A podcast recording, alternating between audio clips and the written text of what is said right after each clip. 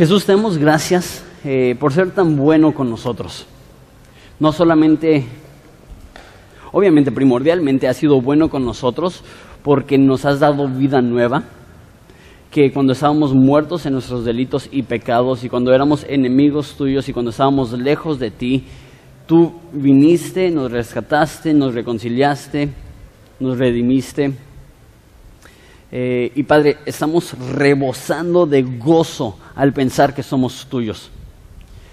Y con eso bastara, con eso sería suficiente, pero no solamente nos has rescatado y redimido y, y este, y reconciliados, sino que también nos has dado un chorro de cosas que no merecemos y, ni necesitamos, como un techo sobre nuestra cabeza, como piso bajo nuestros pies.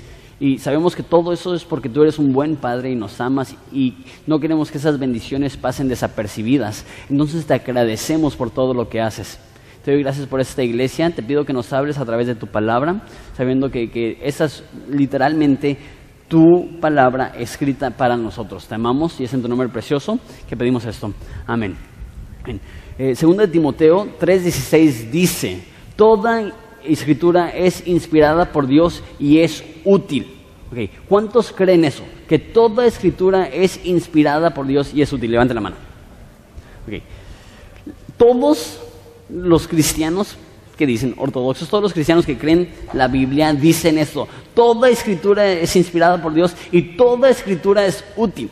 Hay muchos que creen eso en teoría, pero en práctica no lo creen.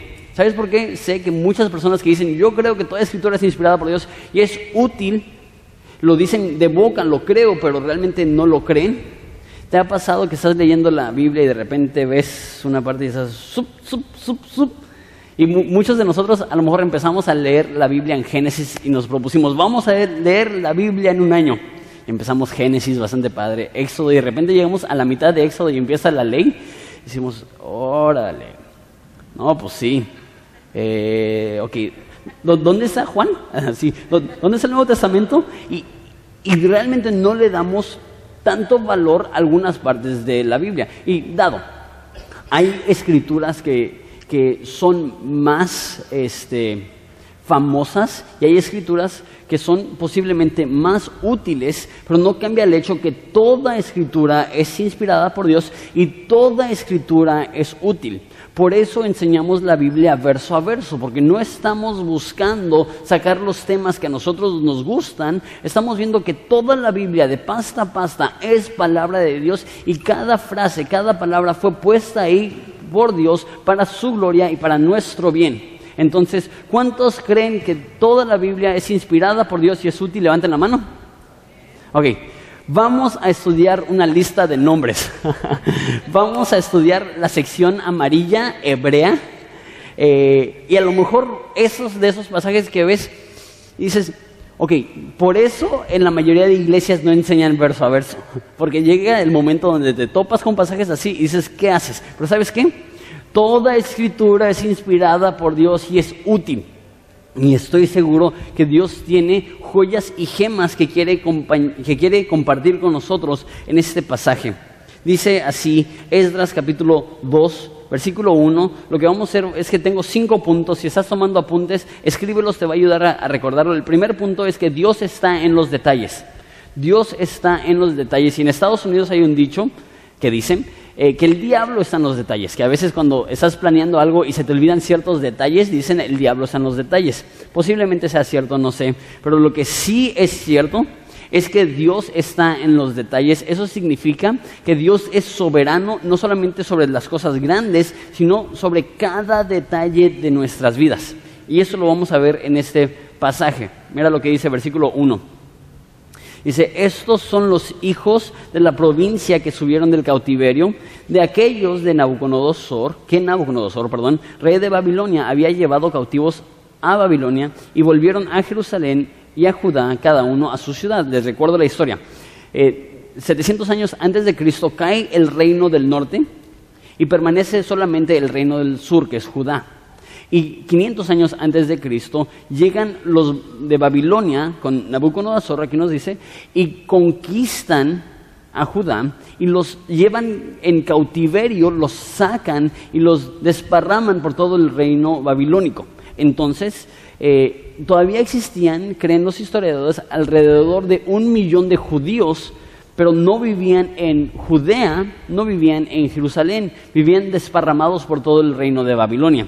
Llega un rey que se llama Ciro y él conquista el reino de Babilonia y tiene a todos estos judíos y Dios le habla y le dice, tú vas a reconstruir el templo, posiblemente le habló a través del profeta Daniel.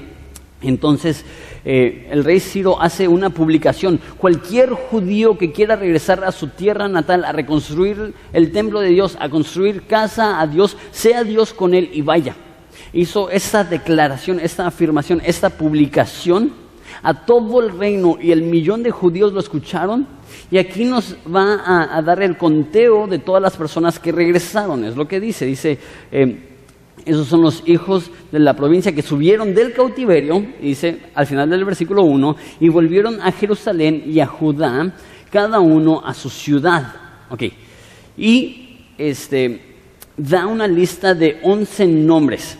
Estos nombres la mayoría de personas creen que son los líderes de los hijos de la provincia que regresaron a Judea, y les comento los nombres, dice versículo 2, los cuales vinieron con Zorobabel, Jesúa, Nehemías, Seraías, Reeleías, Mardoqueo, Bislán, Mispar, Bigvaí, Reum, Baana. Ok. Eh, nombres interesantes y confieso que a primera vista es como que, ok, gracias por la información, continuamos. Sin embargo, Dios está en los detalles y no siempre funciona así, pero hay veces en los cuales en genealogías o en listas de nombres hay un significado detrás del orden, porque todos los nombres tienen un significado y a veces Dios los pone de cierto orden para comunicar algo. Probablemente el mejor ejemplo de esto es en Génesis, alrededor del capítulo 9, que da una lista, una genealogía. Y a primera vista nada más la ves y la descartas.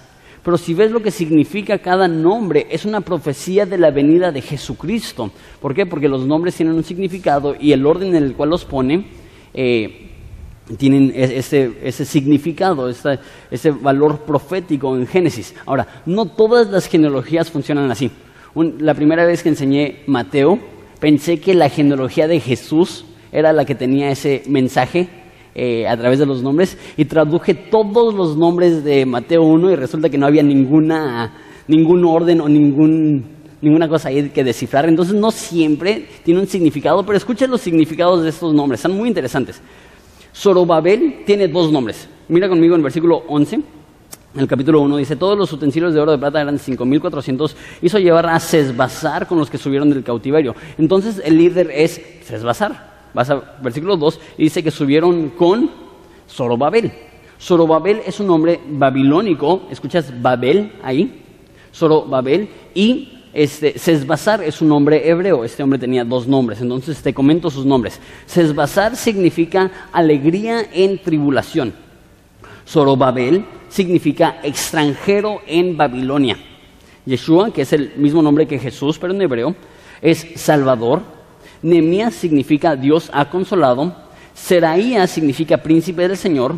Releías, Relaías significa pastor. Mardoqueo significa pequeño, Bislán significa en la lengua, Mispar significa escrito, eh, significa en mi cuerpo, Reum significa tiene compasión y Baana significa es la respuesta. Ahora, eso es interesante, porque sin tener que investigar mucho o torcer los significados ni nada, aquí viene la historia de Israel.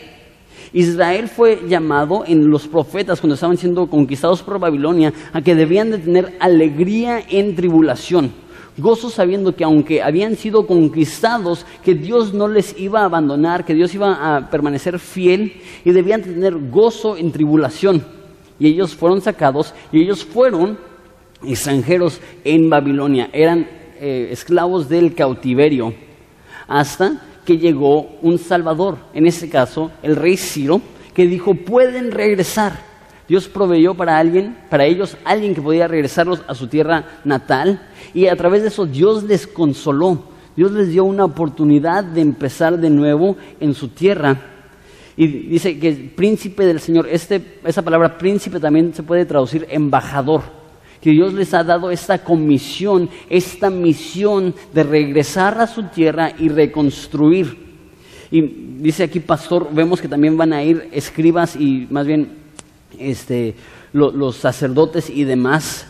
Em, pequeño, va a ser un grupo de 42 mil personas y tú dices, wow, eso es un grupo muy grande, pero comparado a un millón de judíos que existían, 42 mil es un grupo muy pequeño que regresó en la lengua, eso está hablando de lo que iban a hablar llegando ahí, escrito, esto habla de, del decreto que hizo Ciro por escrito, en mi cuerpo significa que el decreto de Ciro necesitaba una respuesta corporal, vamos a levantarnos y vamos a ir a Jerusalén.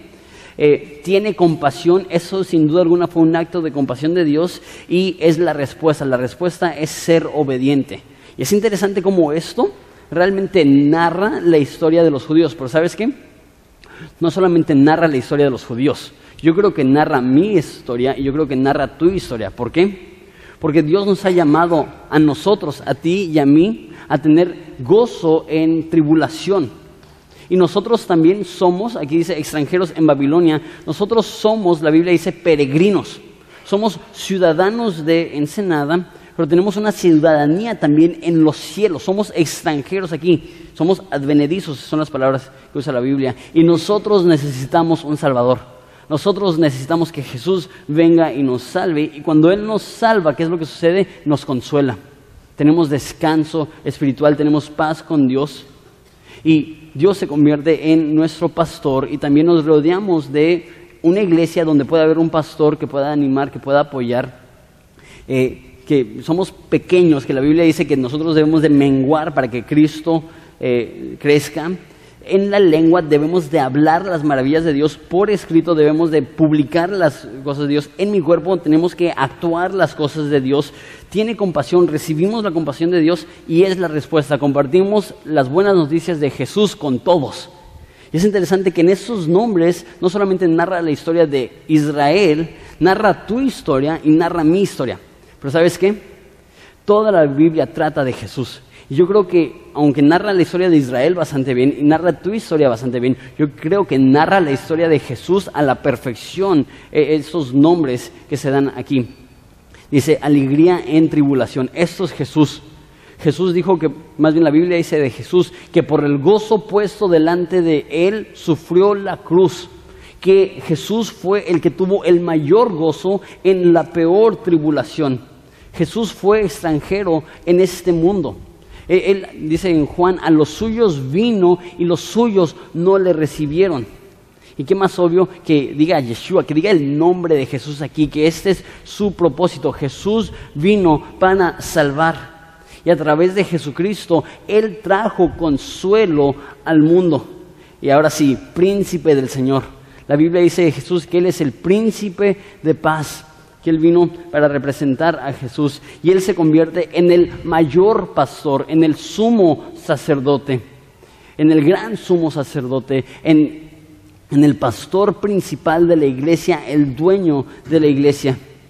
Que Él, aunque era grande, se hizo pequeño y Él, este, aquí dice, en la lengua, Él habló las maravillas de Dios por escrito. La Biblia es la, la palabra de Dios escrita en mi cuerpo. Y eso es interesante. Porque después de que resucitó Jesús, lo más...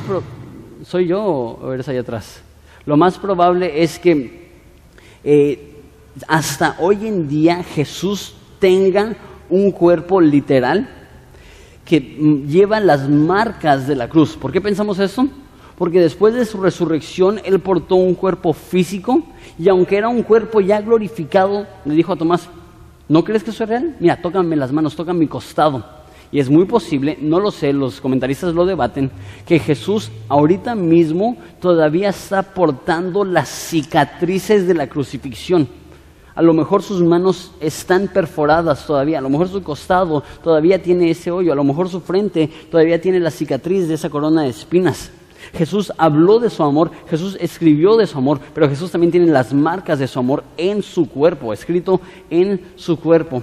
Él es el que tiene compasión, Él es el más compasivo y Él es la respuesta. Ahora nos damos cuenta que Dios está en los detalles que aún en estos nombres podemos ver que Dios puso ahí la forma que nosotros le podamos buscar y encontrar. Y lo interesante es que nosotros vemos estos nombres en español y no tienen sentido. Pero el hebreo que hubiera leído el libro de Esdras hubiera leído esto. Alegría en tribulación, extranjero en Babilonia, Salvador, Dios ha consolado, príncipe del Señor, pastor pequeño en la lengua, escrito en mi cuerpo, tiene compasión y es la respuesta. Y yo creo que todos los lectores originales veían el mensaje. Yo creo que todos veían, esta es nuestra historia. Dios puso esto para narrarla.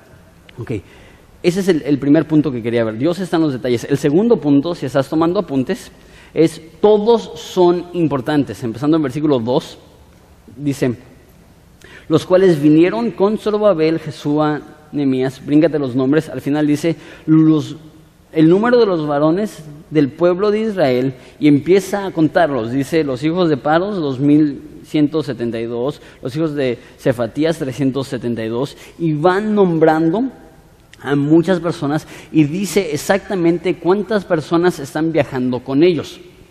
Y al final de este conteo va a dar la cifra final. Y es bien interesante, ¿por qué? Porque está incluyendo a todos, está incluyendo a todas las familias.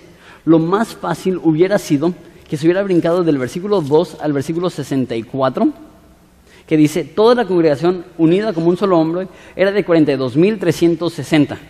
Él pudo haber dicho, y fueron muchas personas y ellos fueron tales personas. Pero el autor de Esdras se tomó el tiempo para escribir cada persona, cada familia, cada número. ¿Por qué?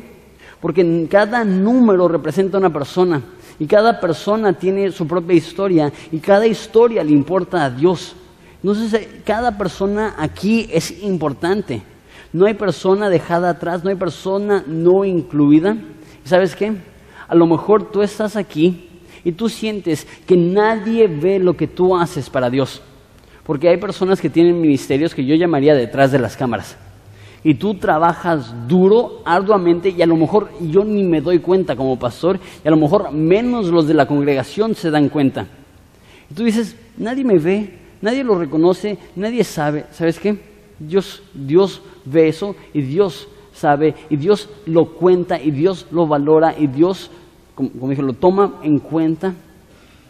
No importa quién eres, toda la congregación es importante y Dios toma nota de cada una de las personas. Ahora, es interesante. No solamente todos son importantes, sino que divide esta lista en cuatro categorías. No vamos a leer todos los nombres. ¿Por qué? Porque son muchos y no lo sé decir. Entonces, ahí se los encargo en su casa, pero sí se ven eh, cuatro diferentes categorías, se los explico. Versículo 1, perdón, versículo 2 dice, el número de los varones del pueblo de Israel empieza con su lista. Después vemos en eh, versículo 36, si, si quieren ir ahí, versículo 36 da la siguiente categoría, que son los sacerdotes. Después, en versículo 40, tenemos la tercera categoría que son los levitas, y después en 41 y 42 eh, y 43 cuenta a otras tres categorías, cantores, hijos de los porteros, eso no está hablando de fútbol, esos son de las entradas al templo, los sirvientes del templo y los hijos de, de Queros, todos estos eh, realmente pudieran ir unidos en los levitas, porque todos ellos eran trabajadores del templo. Entonces, el, la primera categoría son los varones, los segundos los sacerdotes, tercero los levitas y por último, eh, versículo 55, los hijos de los siervos de Salomón. Entonces, no solamente da una lista al azar, dan la lista en cuatro categorías y creo que esas cuatro categorías son importantes. La primera son los, los hombres y aquí no vemos que ellos tengan alguna función en particular en la iglesia. No son sacerdotes, no son levitas, no son sirvientes del templo. ¿Qué es lo que son? Son hombres que dijeron, yo quiero ver el templo reconstruido y estoy dispuesto a dejarlo todo, toda mi comodidad, todo mi tiempo y, y, entregar todo mi esfuerzo, todo mi empeño para ver que la casa de Dios sea construida. La mayoría de los que reconstruyeron el templo no eran albañiles profesionales. La mayoría eran personas comunes y corrientes que dijeron, yo quiero apoyar. Fue bien chistoso porque Vinieron varias personas de la iglesia a ayudar a instalar el piso y vino un grupo de Estados Unidos también a ayudar a instalar el piso y estábamos aquí. De repente me empezaron a hacer preguntas del piso y cómo se instala y demás y yo como que no tengo ni idea. Y, y ellos me dijeron, pensábamos que tú sabías. Y yo le dije, yo pensaba que ustedes sabían. Entonces dijimos, no, pues eh, necesito una junta con sus líderes, necesitamos hacer algo bien importante. Fuimos a mi oficina y pusimos videos de YouTube de, de cómo instalar piso laminado y como media hora de videos de YouTube para ver cómo instalar piso laminado. Y ahí más o menos nos dimos una idea y así instalamos todo eso. Eso no fue construido por profesionales, eso fue construido por personas que no tenían ni la menor idea de lo que estaban haciendo. Dios, ayúdame. Fue mucha la inversión para echarlo a perder, pero va, no hay de otra. Así eran estos hombres que llegaron, no sabían de construcción, no sabían de piedras, no sabían de esculturas, pero dijeron, tengo dos manos, si Dios las puede usar, adelante. Nota, es la categoría más grande. Dios te puede usar a ti. Dios no opera primordialmente a través de los profesionales, de los que tienen eh, estudios teológicos. Dios opera a través de gente común y corriente que dice, Dios, aquí están mis manos, si te son útiles, va. Y esto es en el contexto de la congregación. Cada persona debe estar sirviendo en algún aspecto. Si eres un miembro de Horizonte, tienes que hallar una área donde puedes servir, la que sea. Necesitamos más ujieres, necesitamos más maestros de escuela dominical, necesitamos un diseñador gráfico, necesitamos más personas que ayuden con la cámara, necesitan más personas que ayuden en el estacionamiento. La lista es infinita y a lo mejor tú dices, no sé mucho. Tienes dos manos y puedes usarlas. Y sabes que ese es el orden bíblico que todos debemos de ser usados por Dios. Si tú no eres miembro de Horizonte, si tú no eres cristiano, no, no te estoy pidiendo que sirvas, estamos aquí para servirte a ti, estamos aquí para apoyarte a ti, pero si estoy hablando, si tú te consideras miembro de Horizonte, busca algún lugar donde servir. Es el primer grupo. Eh, los miembros eh, los varones que pudieran ser parecidos a los miembros generales de la iglesia. Y una cosa más que quiero decir ellos no solamente iban a ayudar en el templo, sino que también llevaban sus profesiones también a Jerusalén. El mundo necesita que la iglesia opere bien dentro de las cuatro paredes, pero también necesita que la iglesia opere bien fuera de las cuatro paredes. El mundo necesita buenos mecánicos honestos. El mundo necesita buenos enfermeros pacientes. El mundo necesita artistas que van a hacer arte, que van a, que van a ser innovadores para la gloria de Dios. El, mundo necesita choferes de taxi que van a ser amables. El mundo necesita amas de casa eh, que van a glorificar a Dios en todo lo que hacen. No importa cuál es tu vocación, no importa cuál es tu profesión, puedes glorificar a Dios con tu vida, tanto en la iglesia diciendo Dios aquí están mis manos, úsalas, como afuera de la iglesia diciendo Dios, esa es mi vocación, úsala. Es la primera categoría. Esto aplica a prácticamente cada uno de nosotros. La segunda categoría que vemos son los sacerdotes. Esos serían como los pastores. Ellos son los que están encargados de interceder por el pueblo. Esos son los que están haciendo los sacrificios por los pecados del pueblo. Están matando a los animales y demás. Eh, y, vemos que, es un grupo más pequeño de ellos y es, una función importante.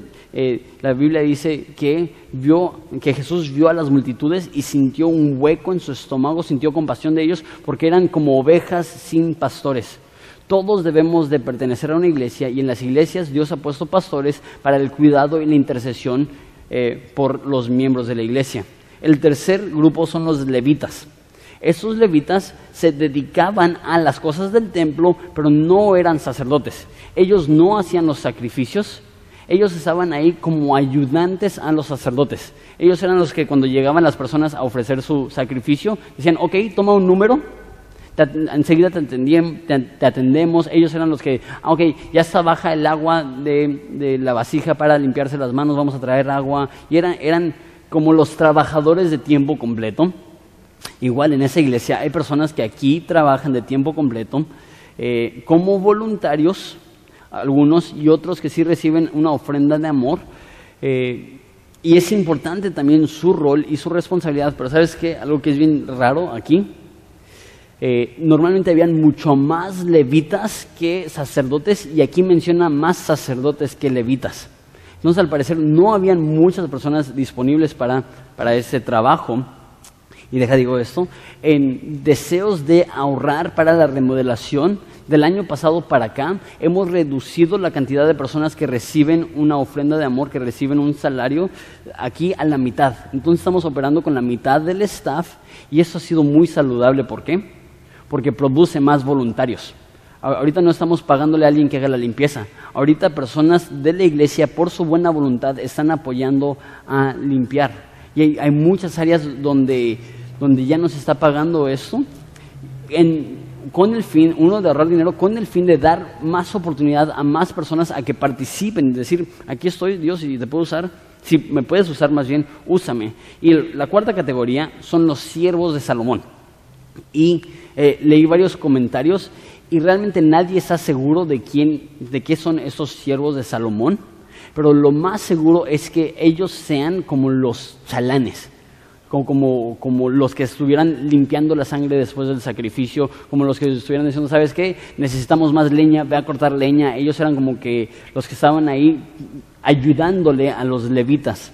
Entonces vemos, cada uno tiene su función, cada uno tiene diferentes dones, talentos llamados y todos son útiles a la obra de Dios, todos son importantes. Yo te diría, busca el área donde Dios te ha puesto para que puedas servir y ser efectivo para Él. Muy bien. Entonces, eh, vamos a brincar los, nombres. No es que no sean útiles, pero yo creo que el mayor significado para este pasaje es, son las categorías en las que, valen, en las que van. Entonces, eh, nos brincamos a versículo 59. El tercer punto, si estás tomando apuntes, es la santidad en el sacerdocio. Entonces, el primer punto fue eh, el primer punto fue Dios en los detalles. el segundo punto fue todos son importantes. El tercer punto es santidad en el sacerdocio. Versículo 59. Esos fueron los que subieron de Tel Mela, Tel Arsa, Kerub, Adán e Imer, que no pudieron demostrar la casa de sus padres ni su linaje si eran de Israel.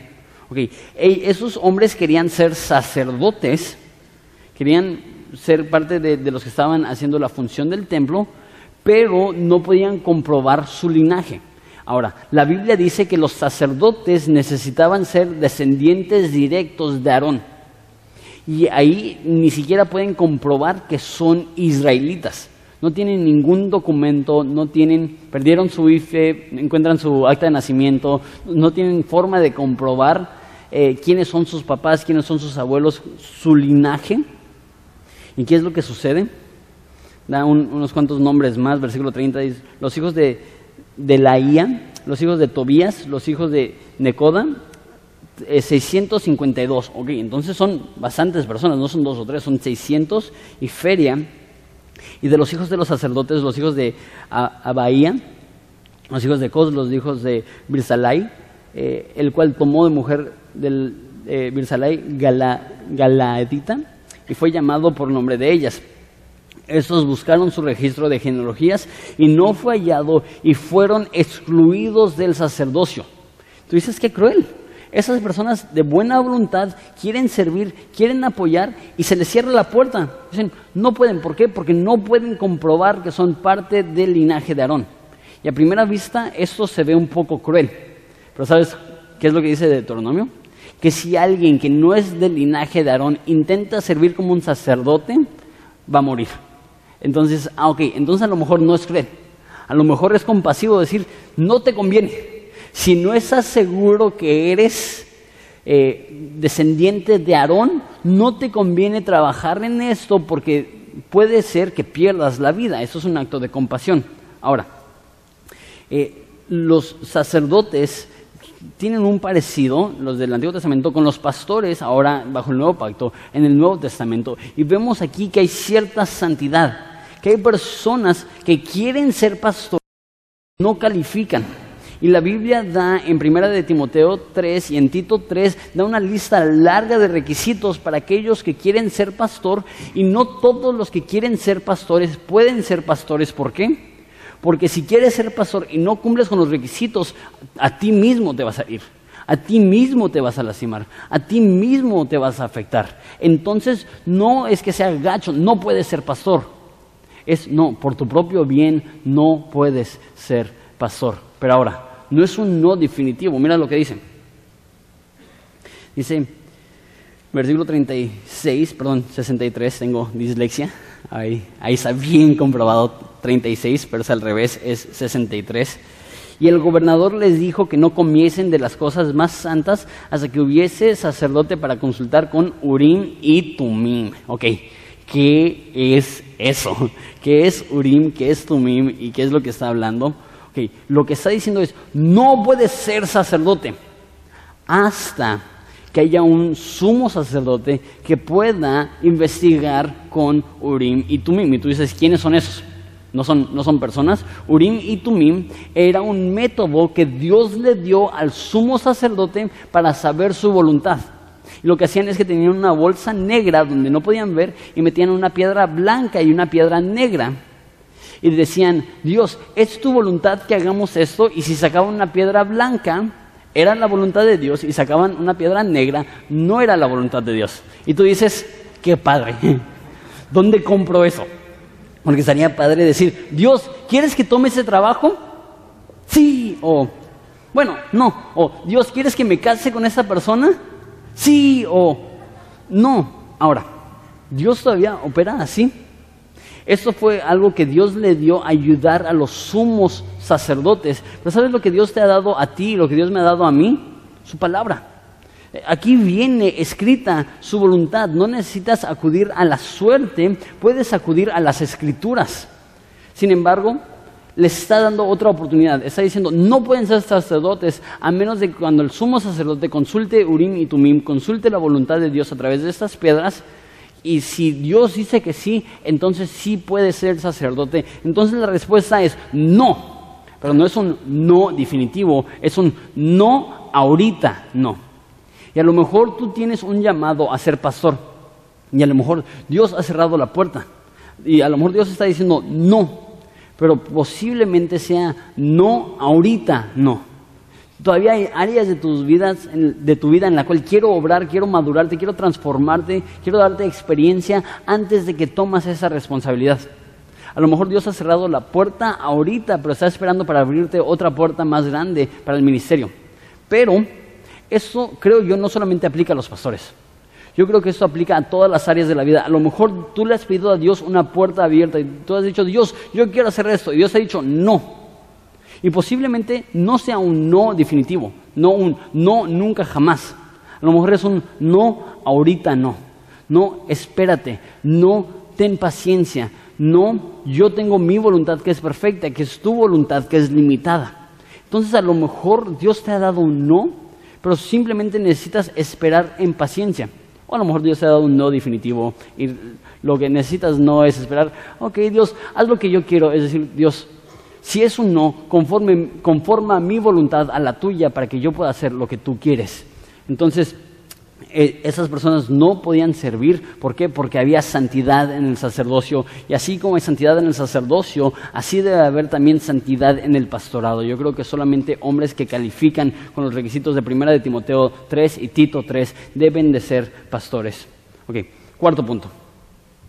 Este, aquí vamos a ver las ofrendas voluntarias a partir del versículo 64.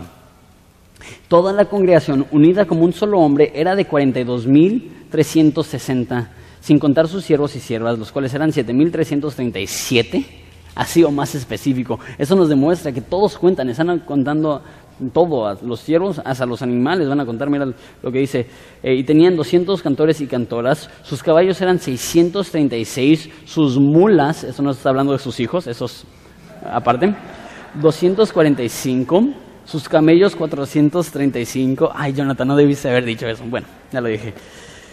Eh, sus asnos, esos no son sus esposos, eh, 6.720. Y algunos de, jefes, de los jefes de las casas paternas, cuando vinieron a la casa de Jehová que estaba en Jerusalén, hicieron ofrendas voluntarias para Dios para reedificarla en su sitio. Entonces vienen todos ellos y llegan a Jerusalén. Se lee bastante rápido pero el viaje probablemente era mínimo de seis meses. Después de ese viaje de seis meses, llegan a Jerusalén y ¿qué es lo que hacen?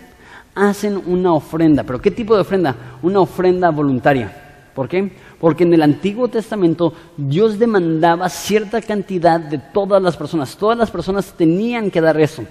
Pero esta ofrenda es aparte. Esta ofrenda es, ok, ya cumplí con lo que tengo que, y ahora esto es una ofrenda voluntaria.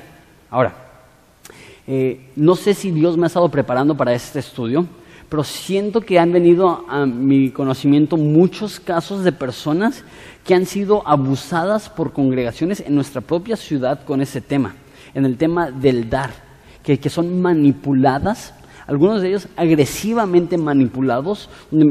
Hace unos días estaba hablando con una persona que, este, que cuando te hacías miembro de esa iglesia te pedían que les dijeras cuánto ganabas para que así pudieran monitorear si estabas dando el 10% y tenías que poner tu nombre en el sobre y una cantidad, y si era menos del 10% te contactaban. Y, eso está sucediendo en nuestra propia ciudad. Ahora, no creo, no veo evidencias en el Nuevo Testamento de que el 10% es un mandato. Simplemente, eh, pues puede ser, puede ser que Dios te manda a ti a que le des el 10% pero no lo veo claramente como un mandato en la Biblia. ¿Qué es lo que sí veo? Cada quien dé conforme se propuso en su corazón, no con tristeza ni por necesidad, porque Dios ama al dador alegre. Debemos dar no porque estamos siendo manipulados. Debemos dar no porque alguien nos está torciendo el brazo.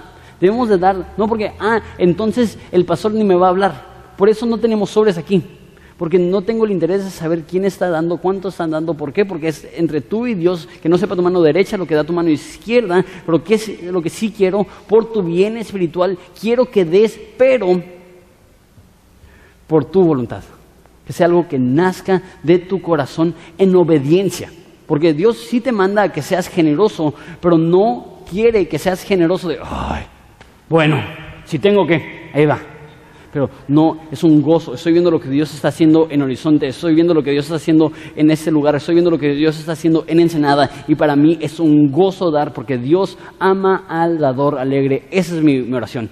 Mi oración es que seamos la iglesia más generosa de Ensenada, no porque nos sentimos mal, porque no damos, sino porque vemos que es un gozo y es un privilegio poder dar para la causa de Dios. Y eso es lo que estaban haciendo esas personas. Y aplaude una persona.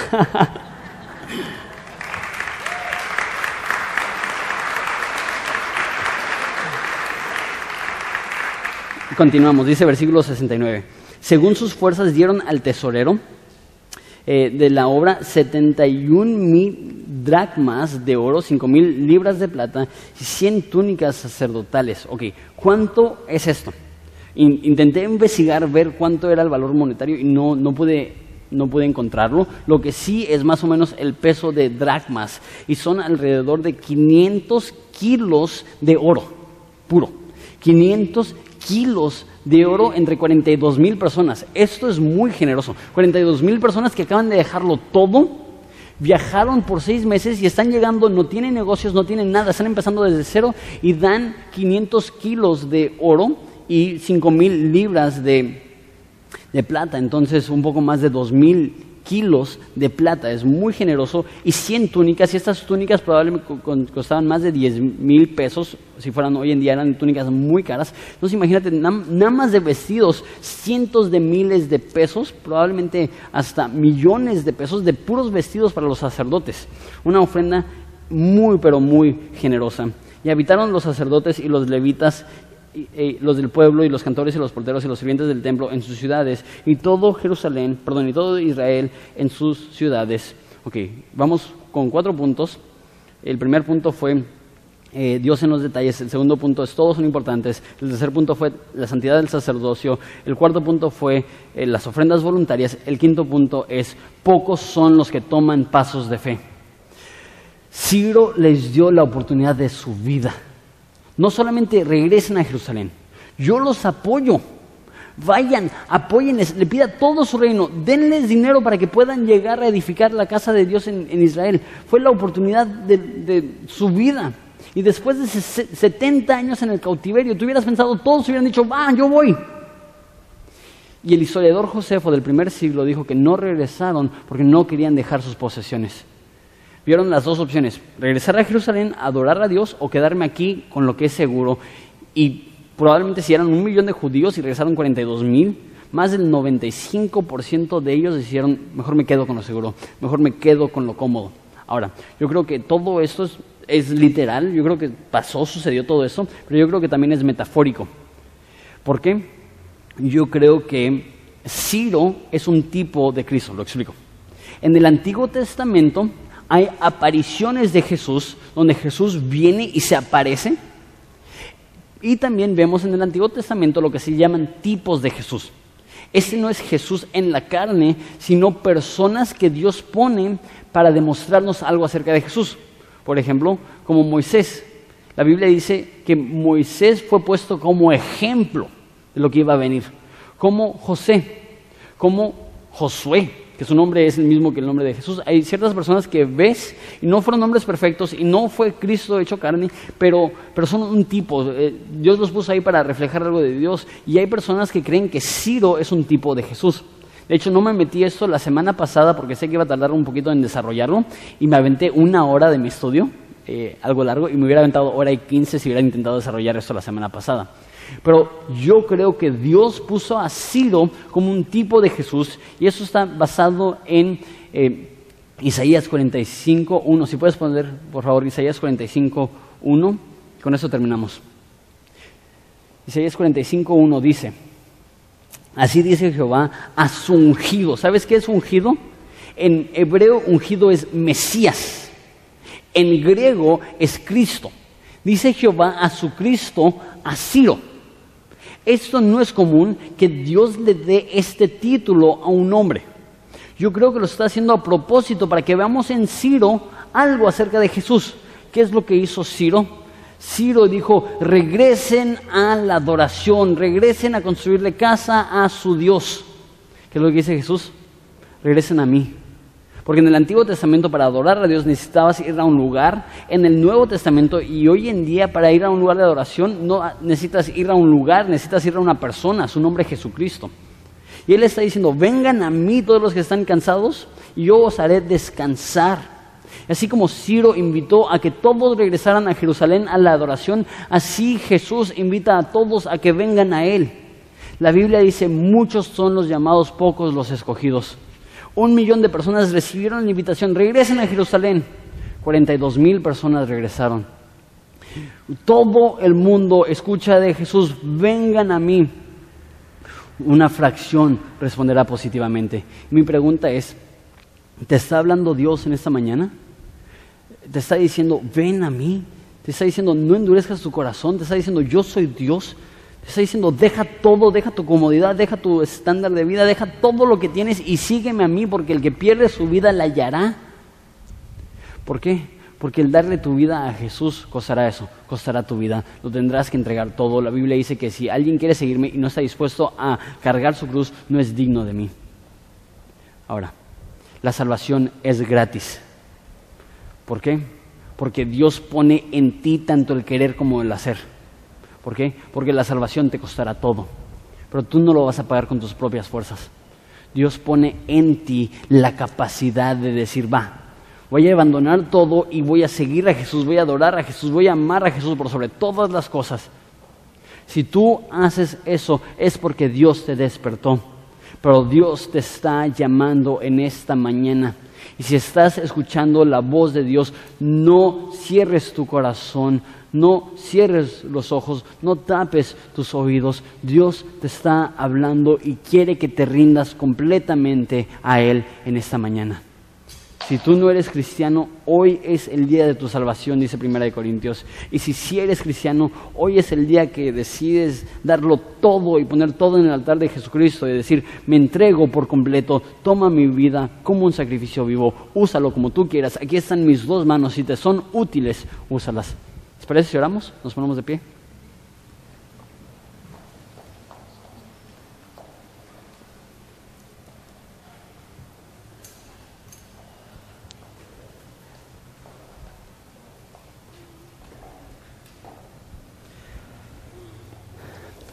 Jesús, te damos gracias porque tú has sido fiel y tú has sido bueno. Y tú nos has despertado, tú nos has hablado, así como usaste a Ciro para hablar a los judíos y tú despertaste a los judíos. Así tú has usado a Jesús para hablar a nuestros corazones. Y te pido que nos despiertes para saber que tú estás en los detalles de nuestra vida, que tú estás enterado, que todos somos necesarios, útiles e importantes, que todos tenemos una función que cumplir, que tú deseas que seamos un pueblo santo, empezando por el pastor, empezando por los pastores, que tú eh, deseas que demos nuestras ofrendas voluntariamente y que tú deseas que aunque sean pocos, que respondamos de todo corazón que respondamos a tu llamado y que al escuchar tu voz no endurezcamos nuestros corazones. Te doy gracias por este pueblo. Glorifícate en medio de nosotros. Te amamos. Es en tu nombre precioso que pedimos esto. Amén.